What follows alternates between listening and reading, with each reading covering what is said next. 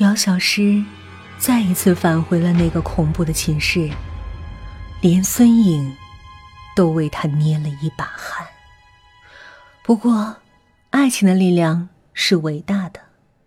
第二天，姚小诗突然约孙颖在奶茶屋见面。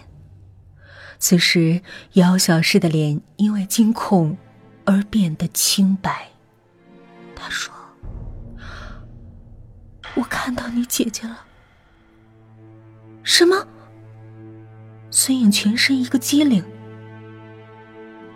就在昨天晚上，我睡到半夜，实在睡不着，于是我起来。向着韩墨园的床看去，我看到韩墨园的床下伸出一只手，一只血淋淋的手。当时我吓得叫都叫不出来，只是呆呆的看着。也就在这个时候，韩墨园突然醒了，他并没有看到床下的手，他很利索的翻身下床，一边走一边说：“我又闻到血腥味了，午夜的血腥味，我要去洗衣服，我得去洗衣服。”说完这些话，他真的又拿出盆子去洗衣服了。也就是说，我姐姐的尸体就在韩墨园的床底下。姚小诗坚定的点点头，就在那里，最危险的地方，就是最安全的地方。谁都想不到，韩墨园居然会把仇人的尸体放在他自己的床底下。这也就可以解释，为什么韩梦圆总感觉到身上的血腥味了。他睡在死人的上面，当然会觉得自己充满了血腥味。今天我检查了一下，韩梦圆的床下虽然铺了地板，但是有被掘过的痕迹。你的姐姐应该就在那。太好了！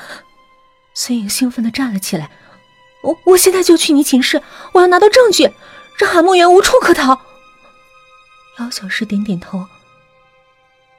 那你不要忘记我们的约定，事成之后，段磊就属于我了。于是两个女生急切的向寝室走去。路上，孙颖曾犹豫，要不要带把刀防身，以免韩慕云动粗。但是姚小诗安慰他说。你怕什么？咱们两个人还怕他一个人不成？孙颖觉得有道理，毕竟多一个人就多一份力量。不知不觉，他们已经立在了寝室门前。隔着房门，他们可以听到那搓洗衣服的声音。韩小诗悄悄的打开了门。房间里的黑暗顿时笼罩了他们。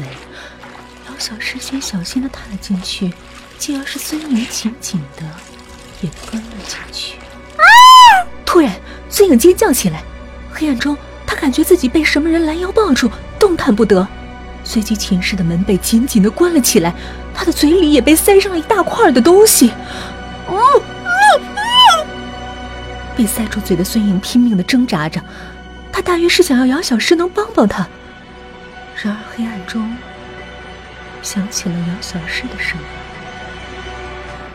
孙阳，你上当。”